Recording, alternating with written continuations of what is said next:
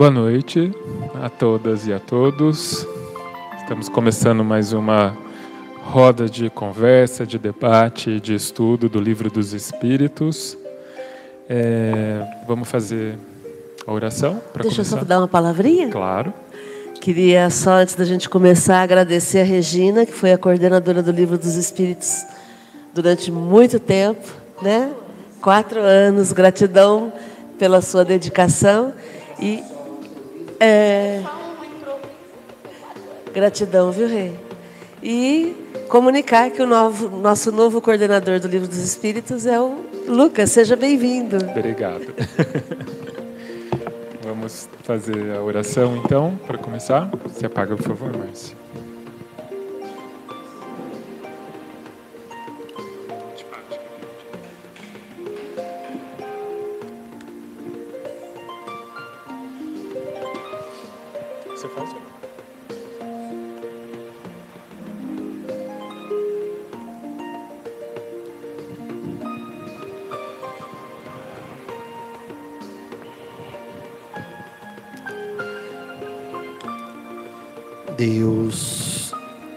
Infinitamente justo e bom, provedor de tudo para todos, fluxo venturoso do amor absoluto, Jesus, nosso modelo e guia para a felicidade pessoal e social. Bons espíritos, provedores de Deus aqui na terra, dirigentes do GEOL, dirigentes espirituais do GEOL. Aqui estamos iniciando a nossa roda de conversa em torno de o livro dos Espíritos, nossa cartilha para que aprendamos e venhamos a praticar os ensinamentos para que a nossa existência seja cada vez mais feliz que seja um momento de, aprendi, de aprender, crescer e mudar, de lucidez espiritual. Gratidão a todos que aqui estão presencialmente e gratidão a você que nos acompanha pela internet. Gratidão.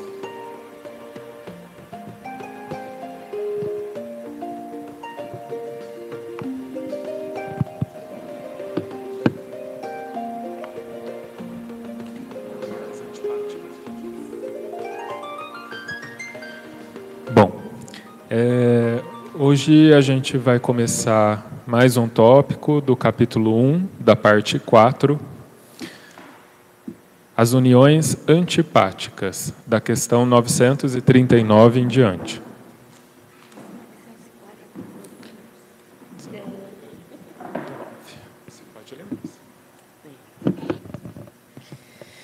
Uniões antipáticas, 939. Uma vez que os espíritos simpáticos são induzidos a unir-se, como é que entre os encarnados, frequentemente só de um lado há afeição, e que o mais sincero amor se vê acolhido com indiferença e até com repulsão? Como é, além disso, que a mais viva afeição de dois seres pode mudar-se em antipatia e mesmo em ódio? Então a pergunta é que se existe a, a simpatia entre os espíritos, entre os encarnados também deveria haver união por simpatia. E muitas vezes não é isso que se vê. E mais do que isso, além de não ter simpatia, tem antipatia e tem ódio, né? Então por que que isso acontece? Resposta. Não compreendes então que isso constitui uma punição, se bem que passageira? Depois, quantos não são os que acreditam amar perdidamente porque apenas julgam pelas aparências? E que, obrigados a viver com as pessoas amadas. Olá, boa noite. Obrigados a viver com as pessoas amadas, não tardam a reconhecer que só experimentaram um encantamento material, não basta uma pessoa estar enamorada de outra que lhe agrada e em quem supõe belas qualidades. Vivendo realmente com ela é que poderá apreciá-la. Tanto assim que em muitas uniões que a princípio parecem destinadas a nunca ser simpáticas, acabam os que as constituíram, depois de se haverem estudado bem e de bem se reconhecerem, por votar-se reciprocamente duradouro e terno amor, porque assente na estima. Cumpre não se esqueça de que é o espírito quem ama e não o corpo.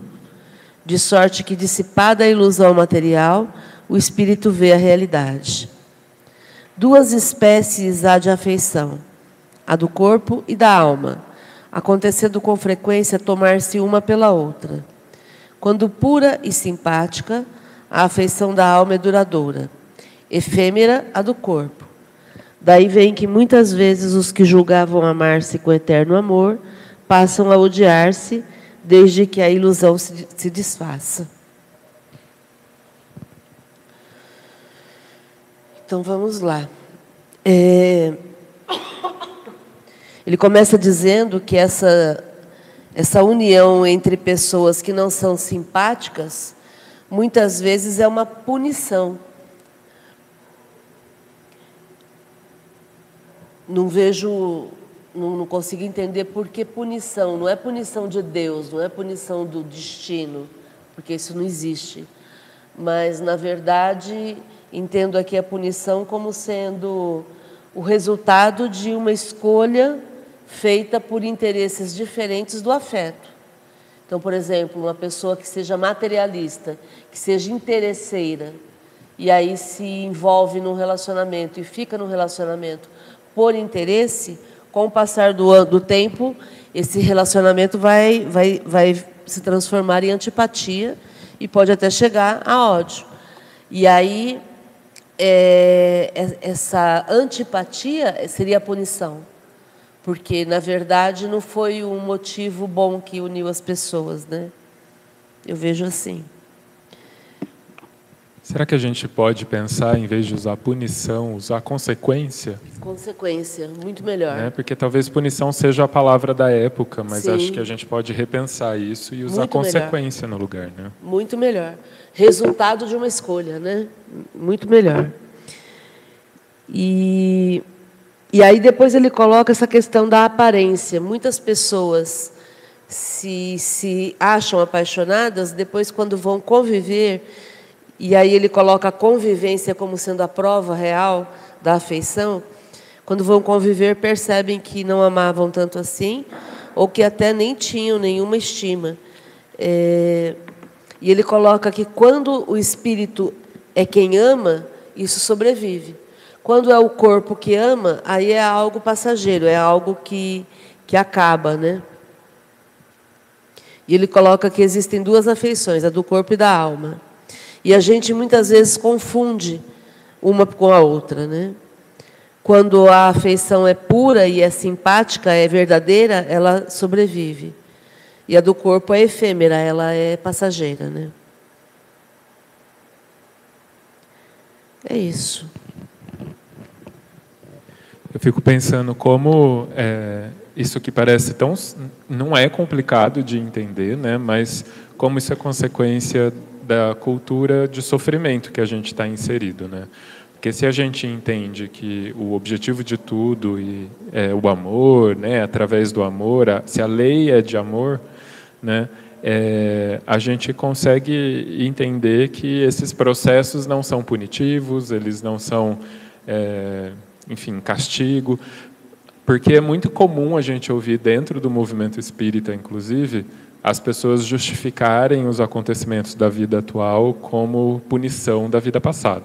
Né? Então, ah, você foi mãe do Ururaí na vida passada, agora vocês são casados e ele precisa sofrer com você porque você fez não sei o que para ele. Enfim, a gente ouve isso direto em vários lugares, em palestras, inclusive, né? mas a partir do momento que a gente entende que a lei é de amor, então não faz sentido eu nascer com uma pessoa para sofrer com ela, né? E como muda todo o ponto de vista quando a gente entende que a gente nasce para aprender, a gente nasce para progredir, a gente nasce para amar, para perdoar, né? E não para sofrer, né? E acho que isso é muito consequência dessa cultura de sofrimento que a gente tem e que o espiritismo não está isento. Não, é. O movimento espírita, o espiritismo está isento. Ah, o Lucas falou que eu ia falar mesmo. É, é isso mesmo. Como a maioria das pessoas ainda acham que viver com aquela pessoa é para toda a vida, né? Mesmo que você esteja em sofrimento. E é o que ele falou. Porque a gente aprende isso no movimento espírita mesmo. Eu mesmo ouvi muitas vezes. Mas às vezes, Márcia, pode ser que você. Não é assim? Às vezes você acaba se relacionando com uma pessoa, vamos supor, um casal você tem uma trajetória de 20 anos, 30 anos e depois acaba separando, às vezes, às vezes é uma, é uma coisa programada mesmo, pode ser, né? Que você tenha que passar aquela trajetória com aquela pessoa, não? Ixi, falei merda. Não, a questão é que ninguém entra em nenhum relacionamento para separar. Esse é o ponto. Ninguém engravida para abortar, ninguém, ninguém se casa para separar. É, o que a gente precisa é parar de achar que tudo é para sempre, porque tem que ser. Tudo vai ser para sempre se for legal para as duas partes. Entende? Esse é o ponto. No momento em que começa a ter um custo-benefício que não compensa, para que, que eu vou ficar num relacionamento? No momento em que é tóxico, me diminui, me, me atrasa, me atrapalha. Eu acho que atrasa é um bom verbo. Na medida em que começa a me atrasar, não dá mais tempo, eu tenho que viver, eu tenho que ser feliz, eu estou com pressa, não vou viver uma vida mais ou menos. Entende? E nesse sentido, a geração de vocês e a geração de vocês é espetacular, porque vocês não perdem tempo. Não deu, não deu, acabou. A fila anda e vida que segue, está tudo certo. Essa é, é, essa acomodação da minha geração, da nossa geração, é uma acomodação que atrasa, que atrapalha. Sim. Né? É, assim, amor eterno não existe, né? Não existe amor eterno conjugal. Porque o que a religião fala é amor eterno conjugal. Não existe. O, o amor conjugal é um treino, né? A gente está treinando o amor filial, o amor. A gente está treinando para o amor universal. Esse é eterno. Porque é, hoje você está com seu marido, mas há dez existências passadas, se a gente for, era um, era outro, ou era outra, né? porque às vezes você era é, homem com mulher, enfim, seja o que for. Então, amor eterno conjugal, isso não existe, porque não é para existir. Não existem almas destinadas a ficarem juntas eternamente, a famosa alma gêmea. Isso, isso. Isso é uma, é, é uma licença poética. É. Então é um treino. É, enquanto estamos aqui na Terra, a gente tem direito a esse amor conjugal, faz, faz parte do processo e tudo mais. Mas, é, mas já entendendo que o, o, é um treino para o amor universal, o amor fraternal, né? Enfim. Então, primeira coisa é isso. E a segunda coisa aqui é essa questão não existe é, que você falou e a gente brincou assim, né? Não existe assim é, uma escolha que você pode fazer para sofrer, entende? Porque não existe, não existe. Primeiro que não existe a lei da dor. Então, então a gente necessita desconstruir a cultura do sofrimento. A cultura do sofrimento foi criada pela religião, não faz parte do amor eterno. É, também não é assim aquela coisa de, de é, não posso sofrer, não posso sofrer. Não, não é nesse sentido. A gente passa por situações em que a gente sofre, mas não que exista uma programação para o sofrimento. Isso é negar o amor absoluto, que é incondicional, infinito, né? Então, então era isso. Então, é, essa coisa do amor eterno, conjugal, isso é invenção da religião, e porque é uma mentira, e nós estamos no momento igual a esse momento da rainha, né, que morreu, quer dizer, monarquia acabou. Ah, mas tem lá o Charles. Não, sim, ok, mas a cada dia vai ser cada vez menos a influência da monarquia. Por quê? Porque ela é uma mentira. E por que, que ela é uma mentira? Porque ela é desumana. Tudo que for desumano não está em sintonia com o amor absoluto. E aí é uma mentira. Se é uma mentira, vai acabar. Né? Assim como né, é, esses, esses, é, essa coisa do amor eterno. Tanto é que já acabou. Né? A geração Lívia não admite isso. Você está eternamente junta com seu namorado? Não. Tem uma fala da Márcia que sempre foi muito legal. Estamos eternamente juntos pelas próximas 24 horas. É por aí, né? Que seja eterno enquanto durem essas 24 horas. É, só falar a questão da monarquia. É, a monarquia, além de não ser justa, ela, ela prega que existem seres especiais. E não existem seres especiais. Né? Não existem privilégios, né? São, na verdade, o que existem são pessoas que se arrogaram privilégios. E é óbvio que eles não vão perder o privilégio por conta própria, né? A população vai ter que tomar o privilégio, né?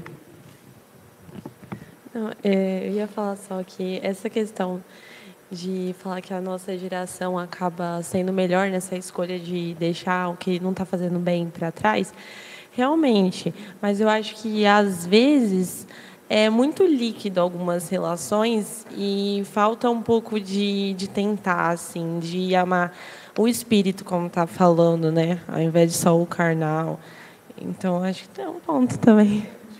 São relacionamentos mais rasos, sem aprofundamento, né?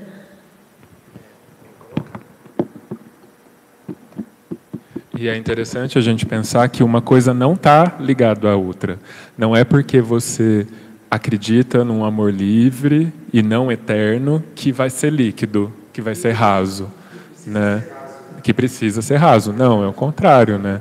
Eu falo assim que, é, como você colocou, ah, mas e seus maridos de outras vidas, seus filhos de outras vidas? Nem precisa ir longe em outras vidas. Eu não tive um namorado nessa existência só, entendeu? Então, e eu amei o anterior, amo o de agora, né? E se não ficar com ele até o fim da vida, vou amar o próximo, né? E, e por aí vai. Ah, eu, a gente costuma rir assim, porque normalmente você pergunta para as pessoas assim: ah, por que, que você está com o Ururaí, Márcia? Márcia, né? Ururaí, você está com a Márcia? enfim, para os casais. E normalmente eles respondem: ah, porque a gente se ama. Né? E quando perguntam para mim por que, que você está com o Tiago e o Tiago está com você, o que a gente responde é porque a gente quer. E se ama. Né? Então, assim, não é simplesmente a questão de amar. A gente tem um combinado de que a gente vai estar junto enquanto a gente quiser. A partir do momento que uma das partes não, não querer mais aquela relação, então ela deixa de, de existir e segue em frente. Né? Eu costumo dizer que as pessoas ficam juntas porque é tão bom estar juntas que elas não querem dizer tchau. Querem continuar juntas, né? Porque tem um monte de gente que se ama e não vive junto. Né? Moram em casas separadas, dormem em quartos separados. Então, estar junto não significa que, que, que a pessoa ama. É uma escolha, como ele está colocando. Né? É, esses dias eu comentei com uma pessoa, porque em casa nós já cortamos a nossa cama no meio faz uns 20 anos, eu e Ricardo. Porque eu tenho um problema muito grande de insônia e eu sou aquela. Todo mundo já olha meio assim, né? Eu não entendo. E aí eu, eu sou assim, entrou no quarto, eu acordo. E a gente viveu por muitos anos numa luta grande, porque, sabe, aí uma hora eu falei assim, não, pelo amor de Deus, se for para mim sofrer menos, eu vou querer cortar a cama. E aí, esses dias, uma pessoa falou assim para mim: Não, mas vocês dormem em cama separada, no mesmo quarto? É, mas então isso não é um casamento. Falou desse jeito, sabe? Eu falei: Mas como assim? Não, isso não é um casamento. Porque vocês não, não se, vocês não, um casamento vocês têm que dormir coladinho. Você, ah, eu nem dei muita importância, né? Eu nem filtrei, falei assim, não. Tá colocando regra no teu casamento, no né, meu Lu? casamento. Eu nem sei como que é o dela. Vamos saber se acha que o dela é perfeito. E assim, é, umas coisas ainda muito retrógradas, muito, muito assim. Aí você falou de tem gente que dorme em quarto separado, tem gente não sei o quê. Gente, e, e como assim, né? O, o que, que isso tem de menos? Tem casal que dorme na mesma cama e não se olha na cara. Não é assim? Isso que eu coloquei, que o estar junto não, não significa. A questão é o que você quer, o que você sente. Né? Então é tão bom estar junto que eu não quero falar tchau. Esse é o motivo, né? É uma escolha, como disse o Lucas. E tem casal que mora em casas separadas. E tem casal que é separado e mora na mesma cama. Nossa, é assim, entende? Então, agora aí de novo, é, esse período que nós estamos, é, o pessoal fala, né? Separar o, o amor do ódio, o bem do mal. Não é separar a verdade da mentira. A verdade, como é que você sabe o que é verdade? Se ela humaniza. A mentira desumaniza. Como você se sente melhor e mais feliz? Ah, dormindo em cama separada por causa do, do que você disse. Pronto, então essa é a verdade. Né?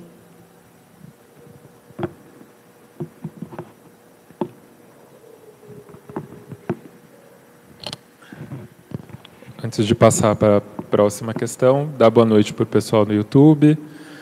A Elide, Augusto, a Helenilda Mira, a Luciana Curtis, a Adriana Augusto. Boa noite a todos. Fiquem à vontade para comentar, tirar dúvida, fazer perguntas. Questão 940. Uma coisa que eu tenho é, em, em virtude da política, e de um lado os conservadores, do outro lado os progressistas. Veja como Kardec é um progressista quando ele faz essa pergunta em 1854. Porque, a princípio, igual essa pessoa falou para Quer dizer, a princípio, se fosse um conservador, ele nem iria é, aventar a hipótese de existirem uniões que depois se tornam desuniões. Né? Então, ele está ali querendo realmente entender, e isso só pode ser numa visão progressista. Né? 940 não constitui igualmente fonte de dissabores, tanto mais amargos quanto envenenam toda a existência, a falta de simpatia entre seres destinados a viver juntos? Amaríssimos com efeito. Essa, porém, é uma das infelicidades de que sois, a, as mais das vezes, a causa principal. Em primeiro lugar, o erro é das vossas leis Julgas, porventura, que Deus te constranja a permanecer junto dos que te agradam? Depois dessas uniões, ordinariamente buscais a satisfação do orgulho e da ambição, mais do que a aventura de uma afeição mútua. Sofreis então as consequências dos vossos prejuízos. Ah, mas nesse caso, não há quase sempre uma vítima inocente? Há, e para ela é uma dura expiação, mas a responsabilidade de sua desgraça recairá sobre os que lhe tiverem sido os causadores. Se a luz da verdade já lhe houver penetrado a alma, em sua fé no futuro aurirá consolação. Todavia, à medida que os preconceitos se, enfraquece, se enfraquecerem, as causas dessas desgraças íntimas também desaparecerão.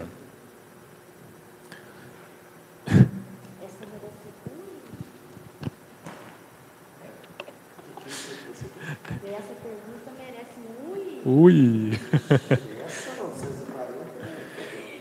é muito legal, né? Porque assim, é, como reforça aquilo que a gente falou sobre a lei de Deus, ser a lei de amor, né? Porque o, o, os espíritos aqui dizem, isso tudo aí que você está falando, esse sofrimento tudo aí, é consequência do teu juízo, da tua lei, né? Da lei terrena que diz que vocês precisam, por sei lá por quê, ficar juntas.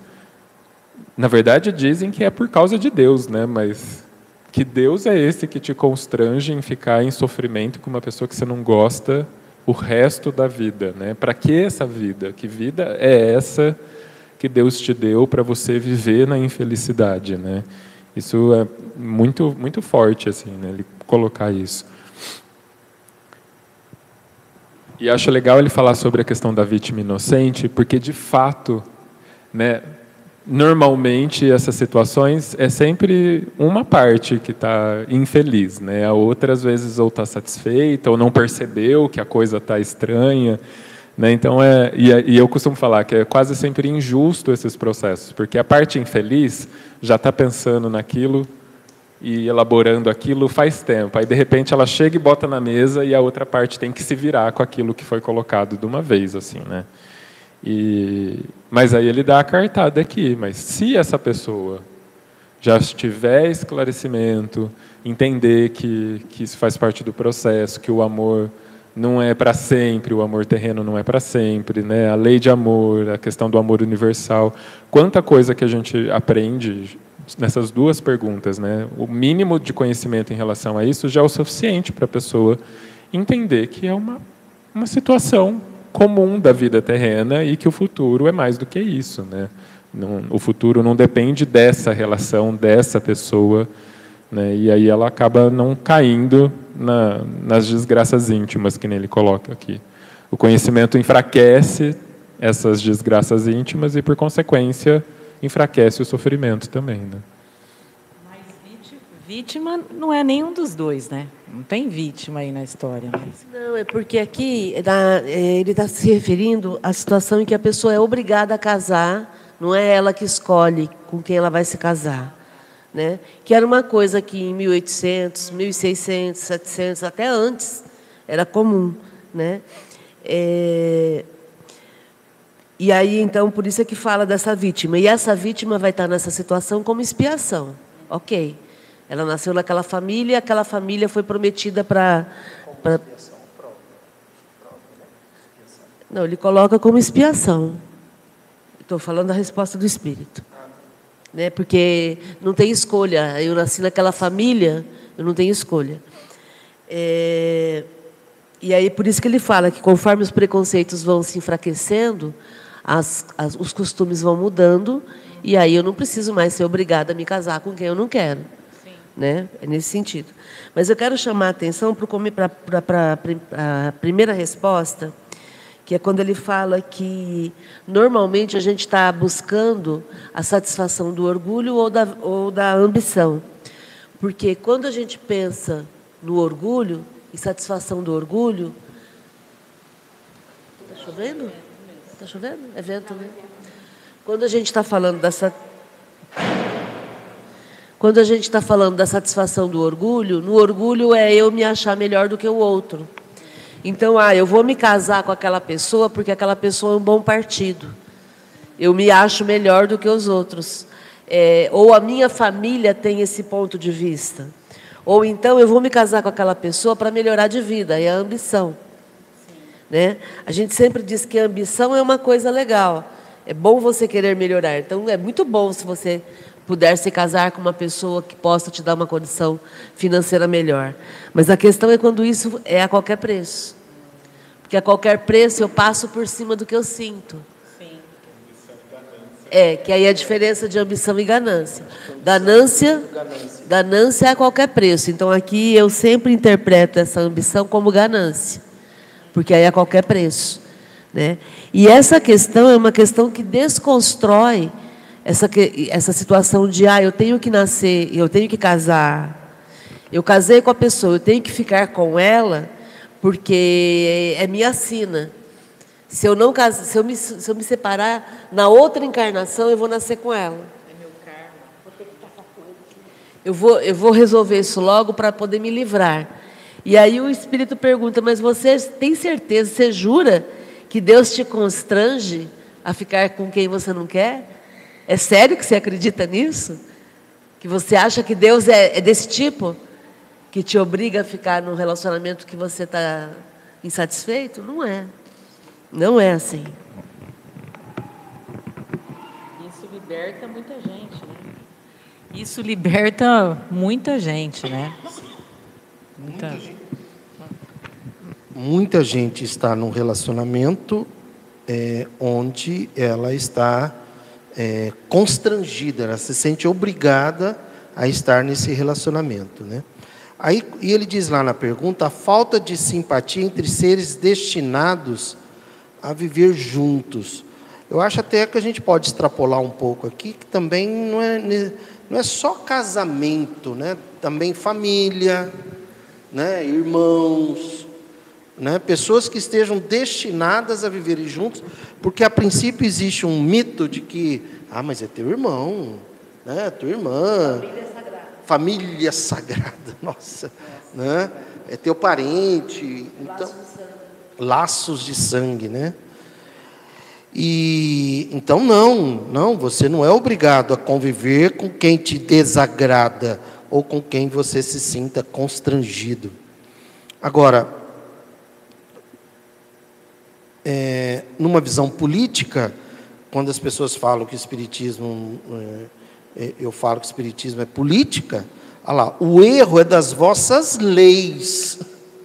Quem determina as leis são os políticos. Né? Então ele está dizendo aqui: olha, votem melhor, escolham melhor, para que as leis sejam corrigidas. Né? Deixa eu só complementar isso. Votem em candidatos, e aí é, é, bem, bem atual isso, né? Votem em candidatos que tenham a mente aberta, porque eles vão fazer as leis para os nossos próximos anos. Isso em vez de votar em candidatos conservadores, retrógrados, retardatários, vote em candidatos que queiram pensar no bem comum, uhum. né? que queiram contribuir. É, na verdade, já que você tocou no assunto, e estamos em período eleitoral, o primeiro critério deve ser o partido. Esse partido é, é conservador ou progressista? Ele é de direita ou ele é de esquerda? Porque, ah, mas fulano é tão bonzinho. Ok, mas se ele tiver num partido de direita, não vai. Ele pode ser bonzinho, mas as ideias, né, ele não vai poder aprovar ideias progressistas. Primeiro a gente necessita escolher o partido. Por quê? Porque é aí que vai delimitando que, que leis, estamos falando aqui de leis, partidos de direita não vão votar leis, por exemplo, progressistas, no campo afetivo. Já os partidos progressistas de esquerda são eles que no mundo propõem as leis progressistas no campo afetivo. Então, primeira coisa, escolha partido é, progressista. Dentro desse partido progressista, aí você vai escolher qual é o candidato que você se identifica melhor. E cuidado com o nome, porque existe um partido progressista que é de direita. É, que não tem nada não tem nada a Brasil, ver. Né? né? Então, progressista não é o nome, progressista são as ideias.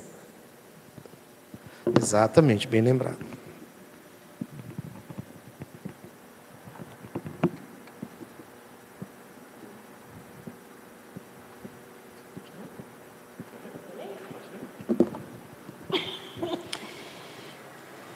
Temor da morte.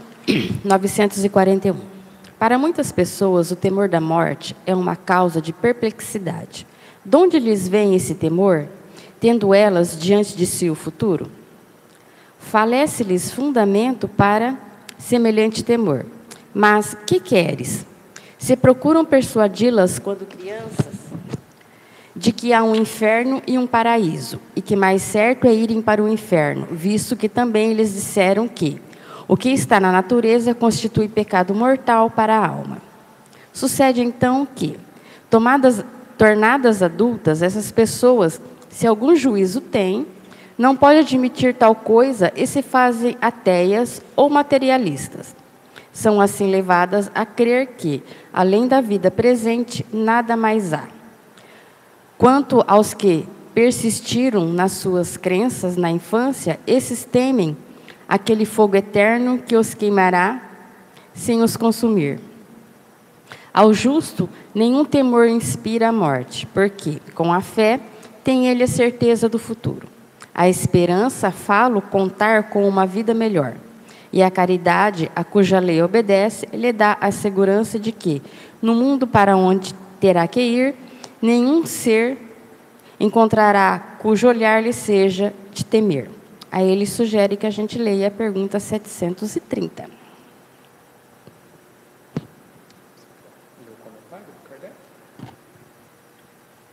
Comentário de Kardec. O homem carnal, mais preso à vida corpórea do que à vida espiritual, tem na terra apenas tem na terra penas e gozos materiais. Sua felicidade consiste na satisfação fugaz de todos os seus desejos. Sua alma, constantemente preocupada e angustiada pelas vicissitudes da vida, se conserva numa ansiedade e numa tortura perpétua. A morte o assusta, porque ele duvida do futuro e porque tem de deixar no mundo todas as suas afeições e esperanças. O homem moral que se colocou acima das necessidades factícias criadas pelas paixões, já neste mundo experimenta gozos que o homem material desconhece. A moderação de seus desejos lhe dá, lhe dá ao espírito calma e serenidade, ditoso pelo bem que faz. Não há para ele decepções e as contrariedades lhe deslizam por sobre a alma, sem nenhuma impressão dolorosa deixarem.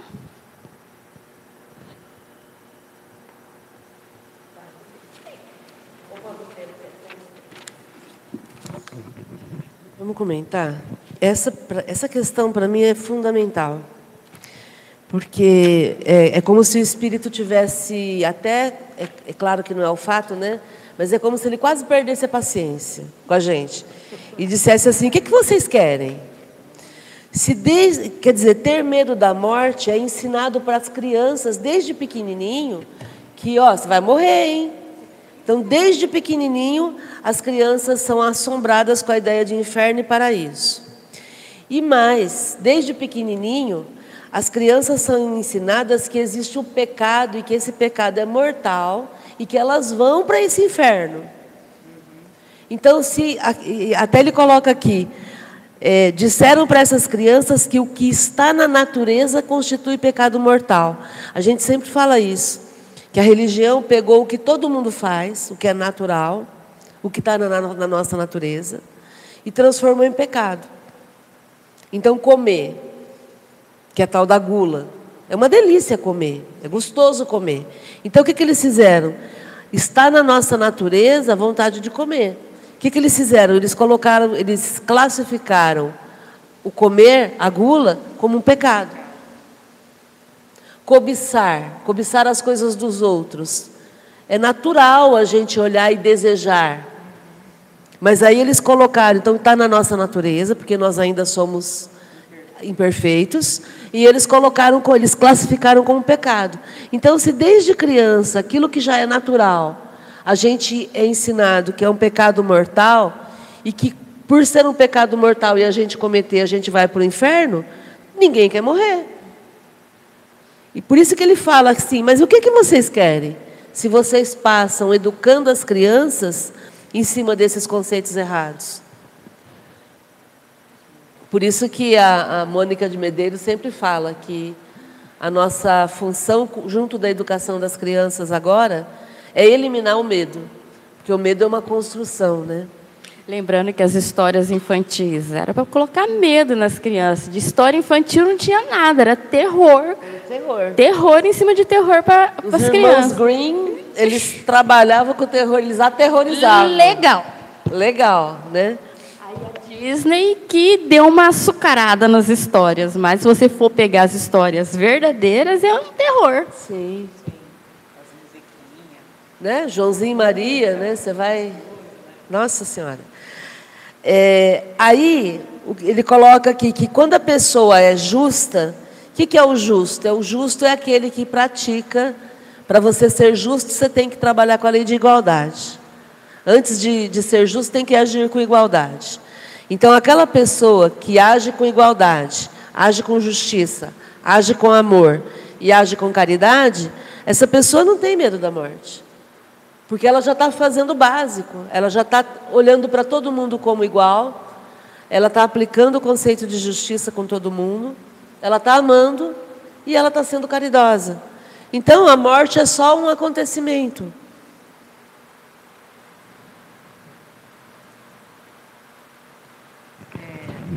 Ô, Márcia, assim, Todas essas regras que eles colocaram aí para a gente seguir e fazer, senão você vai para o inferno, torna a vida tudo mais difícil, né? tudo mais, porque seria muito mais simples o básico, né? Igualdade, não ter preconceito, tratar o outro, são coisas assim muito simples. E eles acabaram dificultando, é como se fossem as leis. Nossa, eu preciso seguir essa lei. Não posso comer muito. Ah, meu Deus, não posso não sei o quê. Acaba. Não posso comer muito. Ah, meu Deus, não posso não sei o quê. Acaba assim, dificultando mais a nossa vida e fazendo a gente fazer tudo ao contrário, na verdade, né? Vou recomendar para o pessoal que está assistindo assistir o programa Abrindo a Gaiola, que foi ao ar sexta-feira. É, se não me engano, foi o episódio 26, né? O que a vida, o que a vida espera de você. Né? Nós, nós, isso, exatamente. Esse programa a gente, a gente trabalha essa questão do, do credo, do clero e da, do cânone, né? que é essa questão do, do tem que ser desse jeito. Né? Não são ensinamentos sagrados, são ensinamentos dos homens. Né? E vendo que os principais são os sete pecados que a gente conhece, mas se você for ver na Bíblia, são muito mais que sete. Que eles pegaram os sete principais e colocaram os sete pecados capitais, que eles consideram o maior. Mas se você for ler, são vários pecados que eles são listados lá, não são só os sete. Tudo.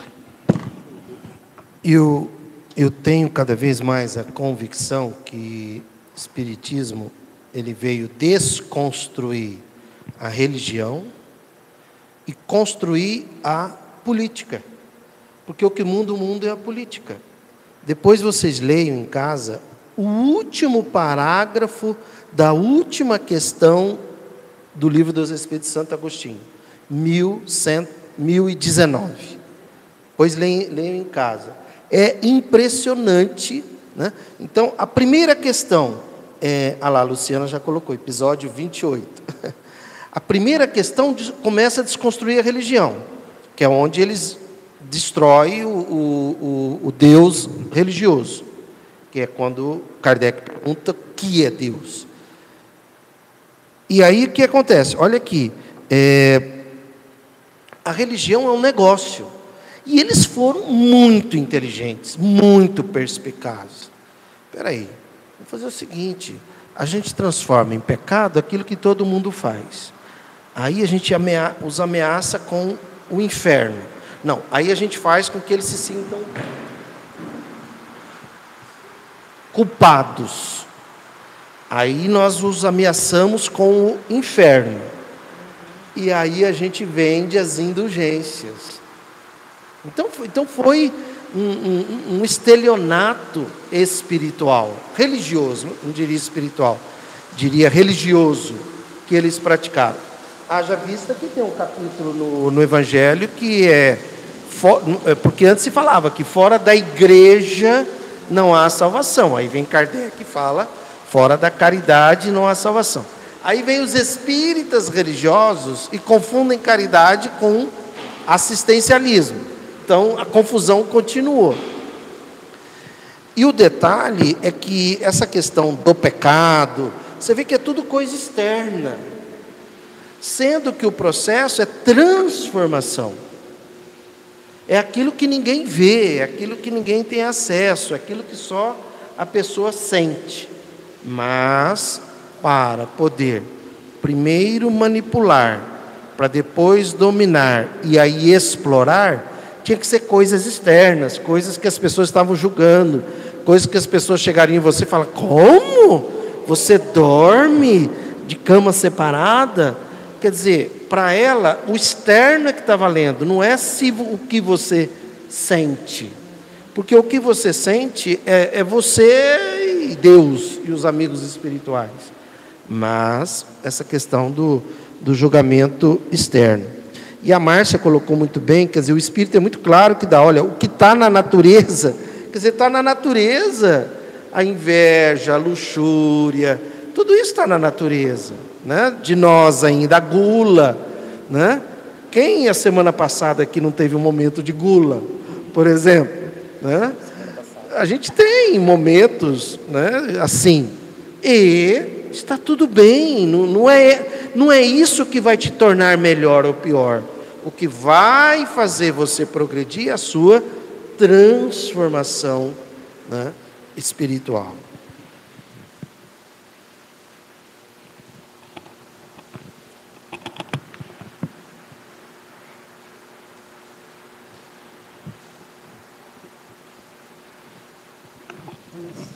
Comentar o comentário de Kardec, né? É, Kardec coloca que quando a gente está encarnado, a gente está preso à vida corporal e preso às necessidades da, da matéria. Então a gente fica constantemente preocupado com tudo isso. E aí a gente não fica olhando para o futuro, que seria a morte, como sendo algo bom. Porque nós estamos perturbados pela inconstância da matéria. A gente só se esquece que não existe matéria na morte. Então não há o que temer. O que, que de pior pode acontecer? Já aconteceu, que é a morte. A perda daquilo que seria mais precioso, que é o corpo físico. E aí então não há mais motivo para eu me preocupar com nada disso. Por isso que o homem moral, que é aquela pessoa que, que, que pode ser considerada uma pessoa que faz o bem pelo bem, né? Ela não se deixa envolver por essas paixões materiais.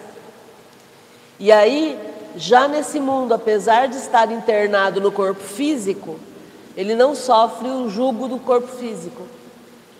Ele se, ele se liberta do, do apego, da, da, das necessidades materiais. Ele consegue moderar os seus desejos, ele não, se, não sente decepção e as contrariedades que acontecem, ele lida melhor com tudo isso. Por quê? Porque ele é especial? Não, porque ele é desapegado. Ele não deposita todas as expectativas no corpo físico.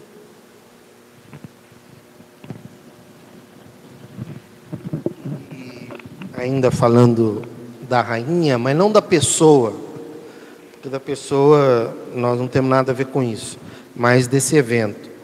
É, ao justo nenhum temor inspira a morte. As injustiças do reino britânico, que muitas vezes ela cobertou e ela aprovou, estão tudo vindo à tona, né? E então existe esse temor quando o injusto, tanto é que a gente que, que eu falo lá da, da nossa caveirinha lá na, na ali, né? É, é a dona Justiça. Porque um segundo após a morte, aí a justiça é plena. A justiça é plena. E acho que seria legal, Lucas, a gente lia 730.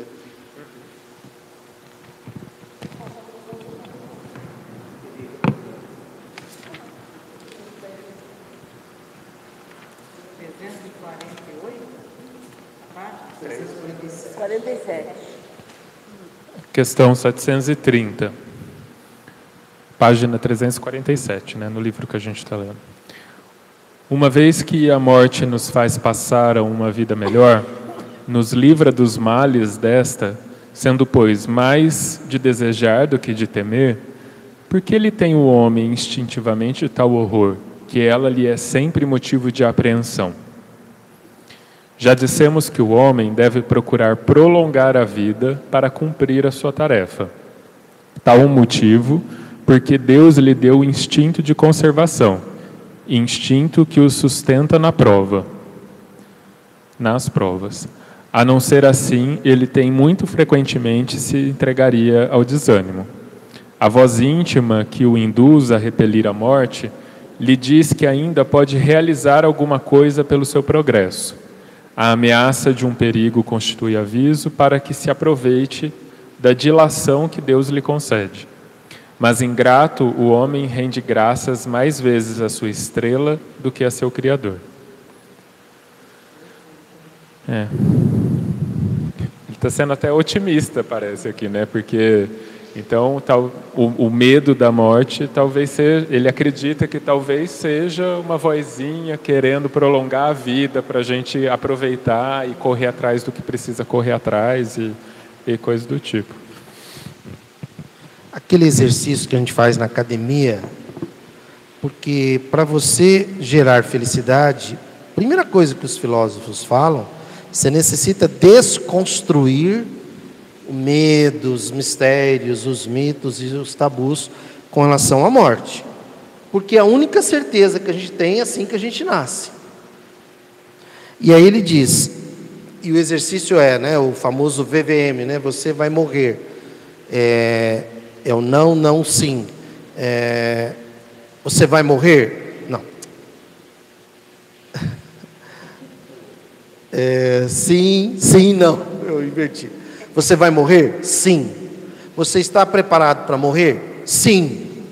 Ah, mas eu não estou preparado. Prepare-se, cara, porque ninguém vai mandar uma mensagenzinha dizendo: olha, estamos pensando em você e tal. Você né? não vai receber um WhatsApp. Ó, não vai receber um WhatsApp, né? Terceiro, você quer morrer? Não. Porque se você quer morrer, pode ser uma depressão, pode ser alguma coisa ruim, pode ser uma ideia errada com relação à vida espiritual. Então, já dissemos que o homem deve procurar prolongar a vida para cumprir a sua tarefa. Eu tenho 62 anos, eu quero morrer com 94. Eu posso morrer, posso sair daqui a pouco e esse raio cair em cima da minha cabeça e eu morrer. Mas por que, que você quer viver então? Porque eu sei que quanto mais eu ficar aqui, mais eu vou aprender, mais eu vou progredir e melhor vai ser quando eu voltar. Simples assim. É igual um estágio, né? Você vai fazer um estágio, a, a nossa veterinária aqui, né? É veterinária, né? Ela vai fazer um estágio na, na, na melhor universidade do mundo. E aí, olha, são seis meses. Ela chega lá, nossa, coisa que, quanta coisa que eu estou aprendendo, tal. Não quero perder um dia, porque, nossa, eu sei que são seis meses, né? Então é isso, quer dizer, ela sabe quanto mais ela aprender naquilo lá, quando ela voltar, mais capacitada ela vai estar profissionalmente, né?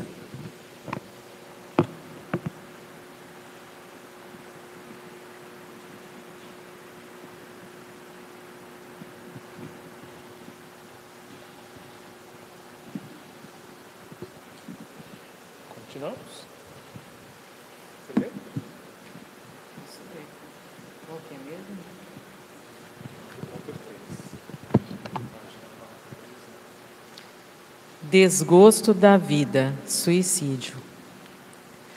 Donde nasce o desgosto da vida que, sem motivos plausíveis, se apoderar de certos. Hã?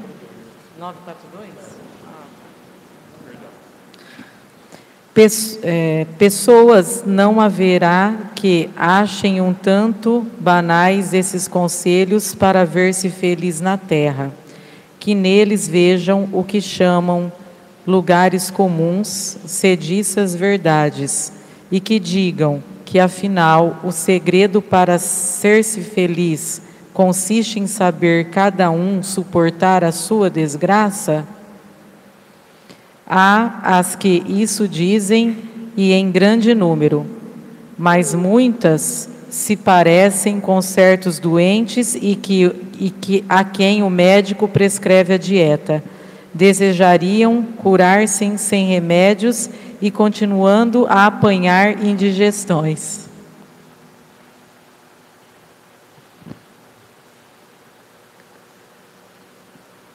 Aqui está falando do que a gente falou, né? Da, da, das pessoas é, suportar a sua, achar que o que ela está passando, suportar a sua desgraça.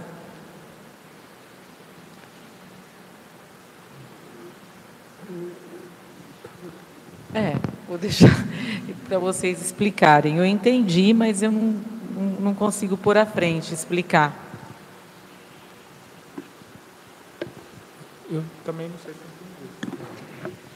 Não, é, é o que ele está colocando que se isso daqui não é chovendo molhado, não são orientações que não fazem diferença, que cada um tem que suportar a vida que tem, acabou. Então, se você deu o azar de casar com uma pessoa que não é legal, foi um azar e, e suporte a sua desgraça, fique quietinho aí. E aí ele responde que sim, tem pessoas que acham assim mesmo. Mas é como se fosse um doente que o médico vai no médico, o médico fala, ó, faz isso aqui e a pessoa não faz. E aí ela continua sempre doente. Então ela quer se curar, mas ela não quer fazer o que tem que ser feito para poder se curar. Então, se eu estou num casamento infeliz, eu preciso mudar. Se eu estou com medo da morte, eu preciso entender por que, que eu estou com medo da morte. Eu preciso aprender a pensar por mim mesma e parar de ficar fazendo só porque os outros disseram que tenho que ser daquele jeito. Não tem que, sempre foi assim. O que, que você está reclamando? A tua avó também vivia num casamento infeliz. Por que, que você, a tua avó apanhava toda noite antes de dormir? Por que, que você vai reclamar? Porque eu não aceito. Porque não é assim que tem que ser um relacionamento. E aí a gente vai usar muitas vezes um remédio amargo e que vai resolver, vai solucionar o problema. Chega de indigestão, como ele fala aqui. E que coisa, né? Como é difícil. Não, é. Como é um desafio. Nossa, 10 anos na academia não aprendeu ainda. Como é um desafio a gente se desligar desse, principalmente quando são laços sanguíneos, né? Sanguíneos que a gente tem aqui, né? Porque tudo bem, tem o casamento, mas que nem se já tinha falado. A gente está batendo nessa tecla hoje, né? Demais. Mas tem os irmãos, tem os parentes e tem e, esse, esses tempos atrás aconteceu uma coisa muito assim engraçada, engraçada não, difícil ainda para mim um desafio ainda para mim assim é, resolver dentro de mim, mas meu irmão faleceu, ficou minha, minha, eu e minha irmã aqui, a outra mora em Brasília, então nós temos que resolver sozinha muitas coisas da minha mãe. E essa minha irmã, ela é uma pessoa muito tóxica. E aí esses dias eu cansei, né? E liguei para minha sobrinha, que é a filha dela, falou assim: "Olha, eu falei, eu não quero mais vínculo com essa minha irmã. Eu falei para ela, eu amo ela de verdade, eu gosto dela, mas eu não quero mais. Falei para minha sobrinha, você já ouviu falar de pessoas tóxicas? Ela falou, Jate. Eu falei, pois é. Ela está me fazendo muito mal, porque ela me distrata, ela desfaz das coisas que eu faço. Então você fala para ela fazer um roteiro, que eu vou continuar cuidando da minha mãe, do que eu tenho que fazer. Mas ela faz um roteiro e você me passa os dias que eu tenho que ir lá, que eu tenho que fazer, que eu tenho que levar. E acabou, encerrou por aqui. Já deu, falei para ela. Passei muitos anos aguentando isso, agora acabou. E está uma situação assim, né? Porque então é isso que eu quero. A gente está só falando sobre isso aqui, né? E eu estou dizendo, como ainda, mesmo você tomando uma atitude dessa, ainda essa parte sanguínea, mesmo que você sabe que é um espírito, que foi sua irmã em outras encarnações, que você teve um monte de irmãs, que a gente já tem esse conhecimento, é muito enraizado ainda, que são as crenças que a gente ainda luta para desapegar da vida e entender que é uma pessoa, é uma irmã agora, mas né, ainda é um desafio. Ainda a gente luta por isso, mas eu estou orgulhosa da minha atitude que eu fiz. Eu aprendi tudo isso aqui. Acho que se eu não tivesse passado pelo estágio do GEOL, da Academia da Felicidade, eu nunca chegaria nesse ponto. Né? Então, ainda tenho uma gratidão que eu acho que eu aprendi isso aqui. É o mantra da libertação, para quem não conhece. Eu te amo, eu te respeito eu não concordo com você e eu não convivo com você. Mas eu te amo. E eu te respeito. Eu não concordo com você e eu não convivo com você. Ah, mas é tua irmã. Eu te amo. É o primeiro item. Pronto. É isso. E eu sei que você a ama, porque você é honesta quando você coloca. Então, o ponto é esse. Já que a gente nasceu para a gente poder se entender, então eu vou te amar. Pronto. Vou aceitar como você é, mas eu não vou te mudar e você não vai me intoxicar. Então eu vou te amar. É libertador, né?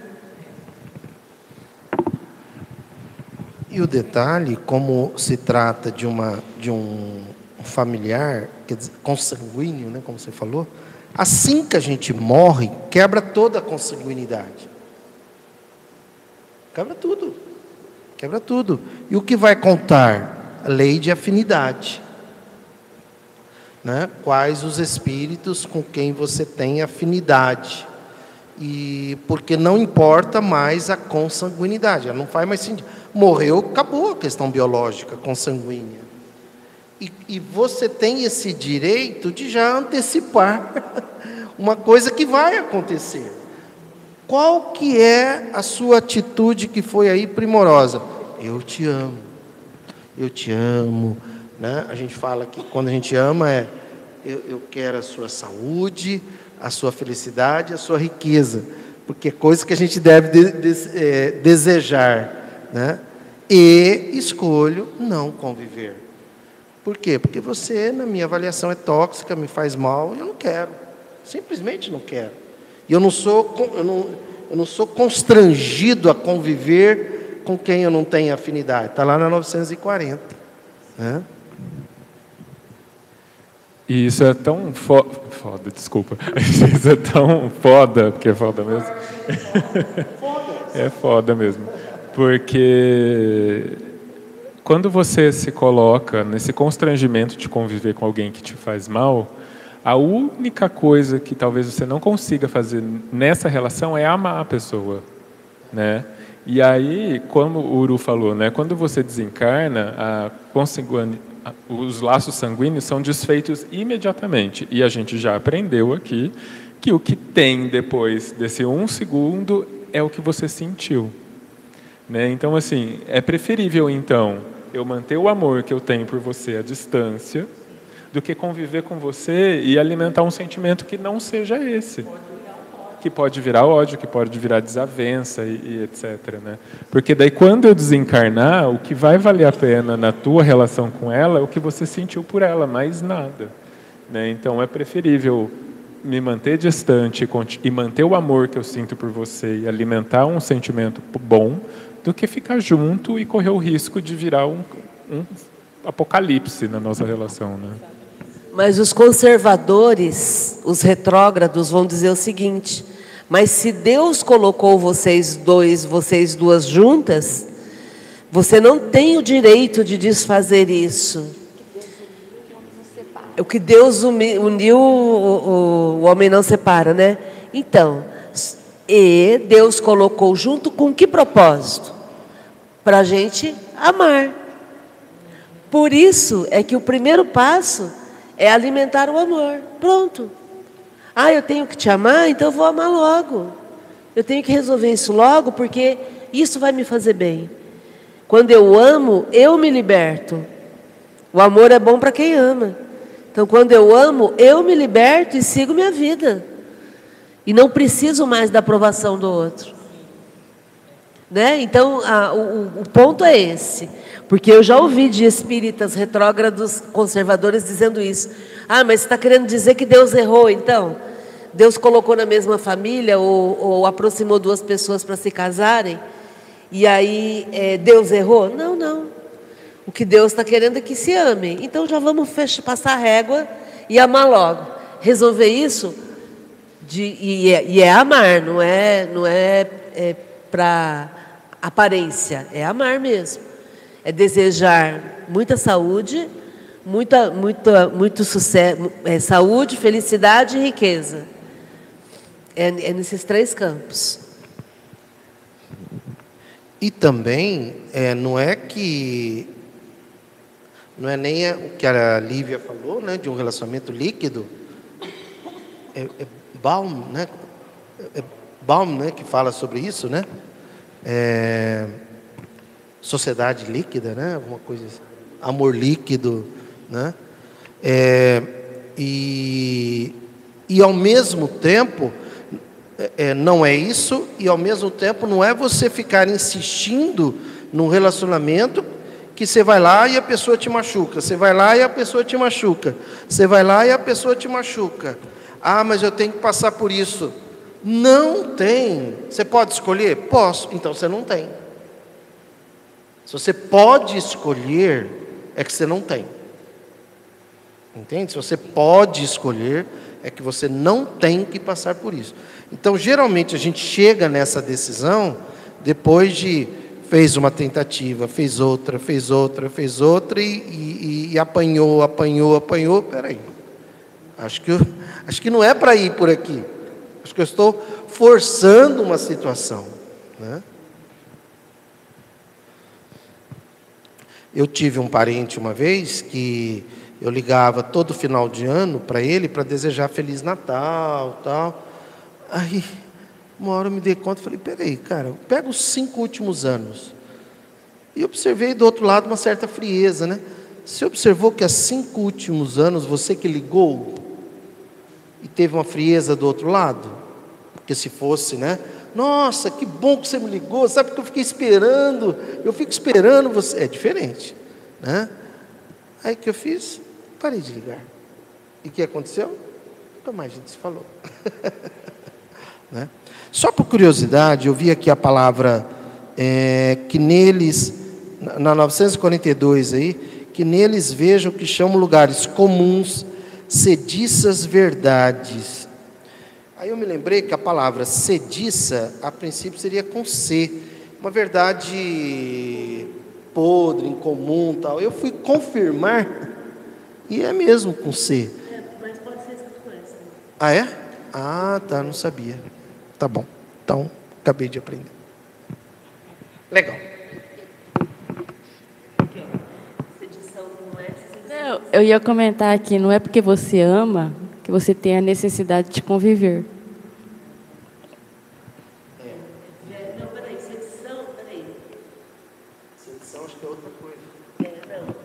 É, sediça com S é podre, sediça com C é velha, estagnada, antiga. É velha, estagnada. Sediça com S é outro significado. É rebelião, revolta. Sedição é rebelião, revolta. Ok, podemos encerrar? Bom. Então, vamos encerrando, então. É... Só antes de da gente finalizar, dar boa noite para a Paula, que entrou aí depois. A Luciana colocou muito bem colocado, que tinham nove pessoas assistindo e só sete likes. Então, vamos todo mundo dar um like aí no, no vídeo para engajar. E é isso. Agradecer a todos pela oportunidade de trabalho. É... Amanhã quarta-feira tem o estudo do, do livro dos médiuns. Né? Na quinta-feira tem o, estu, o Academia da Felicidade. Não vai ter? Ah, é verdade, por causa do, do, do show do Evandro. Na quinta-feira é, houve um complô, uma sedição com essa, né? uma, uma reação revolucionária. É, então a gente, o Evandro vai estar se apresentando no teatro, né? no Sesc, e obviamente por toda a admiração que a gente tem ao Evandro e gratidão, então não vai ter academia nessa quinta, quer dizer, ela foi transferida, a academia na quinta foi transferida do GEOL para o Teatro Sesc. E é isso. Curtam o vídeo, compartilhe. E quarta-feira a gente continua com o livro dos médiuns.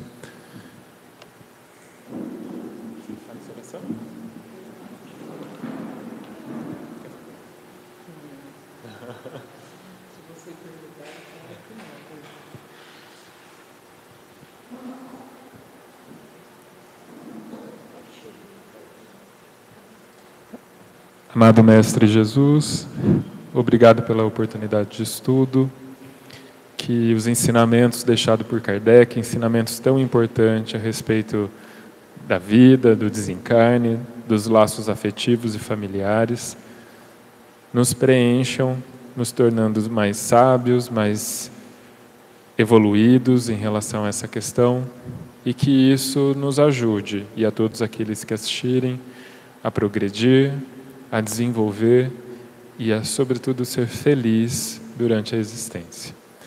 Que todos tenham uma boa noite e até a próxima. Gratidão.